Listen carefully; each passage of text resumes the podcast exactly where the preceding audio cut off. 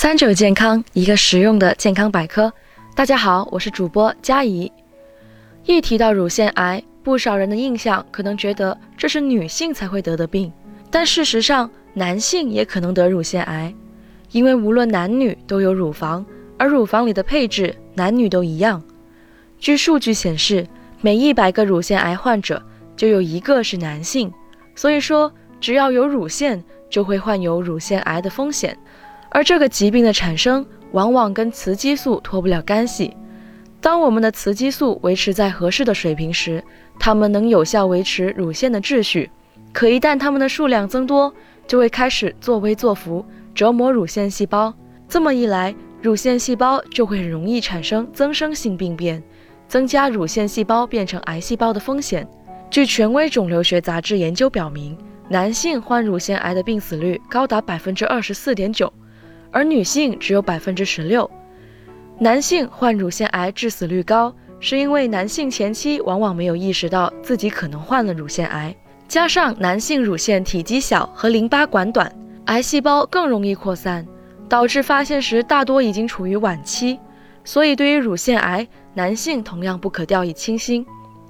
那么，乳腺癌会更偏爱哪类男性呢？第一，肥胖的人。因为脂肪细胞会释放芳香化酶，这种物质会将体内的雄激素转化为雌激素。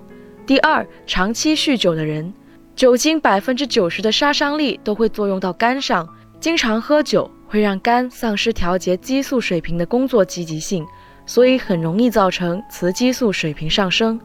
当然，不管怎么说，女性始终还是患乳腺癌的主力军，其中有乳腺癌家族史。初次月经小于十二岁或绝经时间大于五十五岁的女性，过度肥胖者，经常服用避孕药或者雌激素类药物，三十五岁后生育，四十岁以上不曾哺乳或生育的女性等五种女性群体患乳腺癌的概率会更大。